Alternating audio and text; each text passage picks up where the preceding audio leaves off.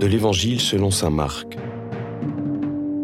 Pilate, voulant contenter la foule, relâcha Barabbas, et après avoir fait flageller Jésus, il le livra pour qu'il soit crucifié. Les soldats l'emmenèrent à l'intérieur du palais, c'est-à-dire dans le prétoire.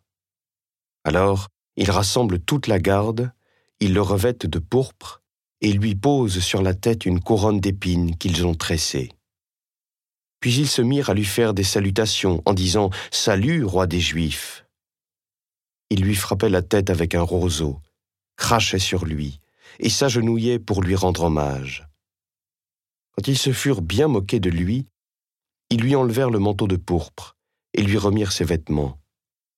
Puis de là, ils l'emmènent pour le crucifier, et ils réquisitionnent pour porter sa croix un passant, Simon de Cyrène, le père d'Alexandre et de Rufus, qui revenait des champs. Et ils amènent Jésus au lieu dit Golgotha, ce qui se traduit lieu du crâne ou calvaire. Il lui donnait du vin aromatisé de myrrhe, mais il n'en prit pas. Alors il le crucifie, puis se partage ses vêtements en tirant au sort pour savoir la part de chacun. C'était la troisième heure, c'est-à-dire neuf heures du matin, lorsqu'on le crucifia.